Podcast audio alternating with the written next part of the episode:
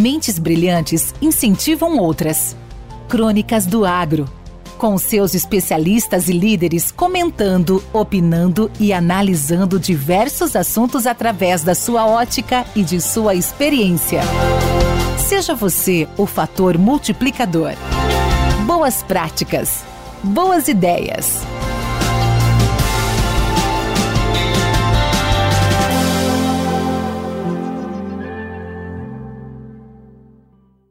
Crônicas do Agro apresenta o artigo Pontos Importantes na Dessecação da Soja, por Henrique Antônio de Moraes, que atua como pesquisador na Teste Agro Pesquisas Agropecuárias em Rio Verde, Goiás, com formação em Engenharia Agronômica e mestrado em Bioenergia e Grãos.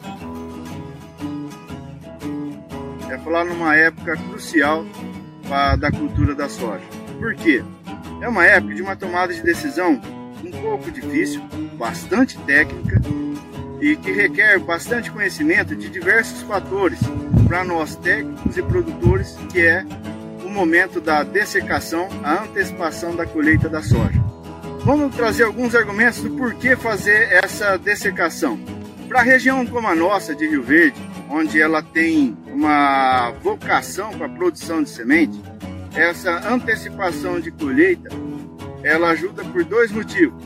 Primeiro, antecipar para poder você colocar uma segunda cultura, no nosso caso a principal é o milho de segunda safra, ou é, você padronizar a lavoura para colheita, principalmente numa região de produção de semente, é fundamental que isso ocorra para que você tenha uma qualidade melhor dessa semente, garantindo assim todo o seu potencial de germinação e de vigor.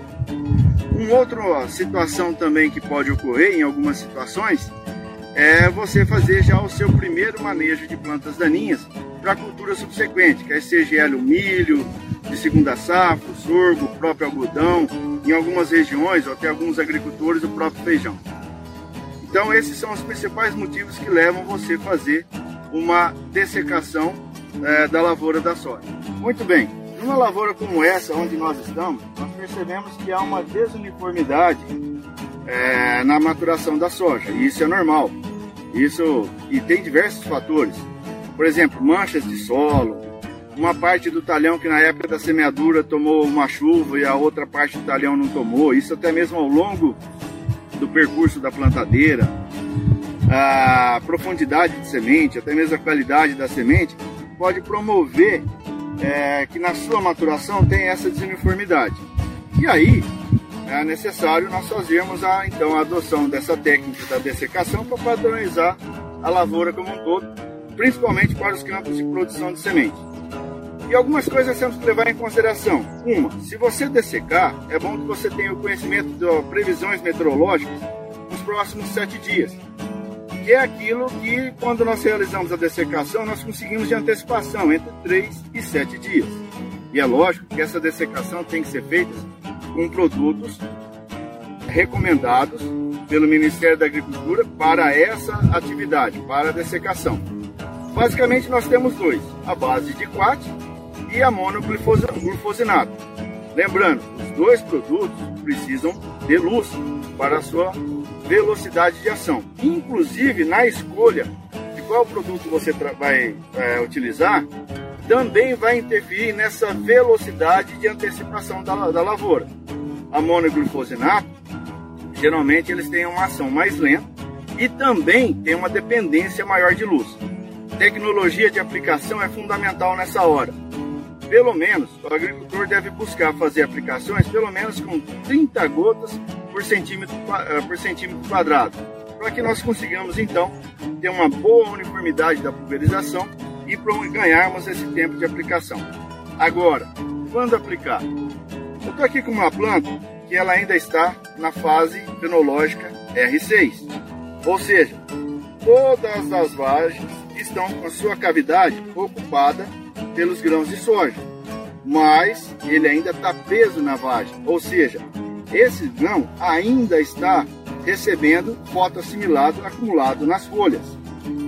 Isso é bastante importante nós entendermos, porque eu me lembro que no, no materiais de genéticos do passado, Nós chegamos a fazer até dessecação em R6,5, nós tínhamos essa recomendação. Com a introdução dessas novas tecnologias, dessas novas genéticas, mudou bastante. Hoje, boa parte da nossa recomendação é nós realizarmos a dessecação a partir de R7.3. Vamos dar uma olhada, por exemplo, essa planta. Essa é uma planta que ela está em R7.2.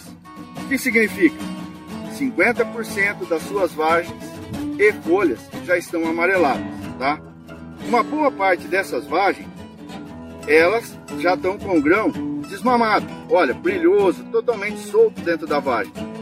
Mas, principalmente no ápice, ainda há vagens onde o grão continua mamado. Olha, observem que o grão não tem nem o brilho ainda. Então, essa vagem, se nós dessecarmos, nós anteciparmos a senescência dessas folhas, nós vamos perder massa em mil grãos aqui nessa planta. O ideal é que mais de 90% da área já estejam com plantas em R7.3. O que isso significa? Mais de 90% das plantas estejam com as folhas totalmente amareladas e as vagens, principalmente na haste principal, já amareladas. E com os grãos, olha que facilidade de soltar. Esses grãos estão com aproximadamente 50% de umidade nesses grãos. Daí a época ideal de se fazer a dessecação e termos essa antecipação de colheita.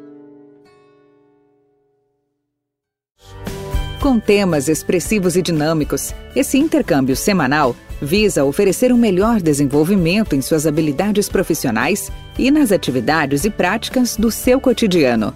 Somos da Academia do Agro, o podcast para todos aqueles apaixonados pelo agronegócio. Te aguardamos no próximo episódio. Até lá!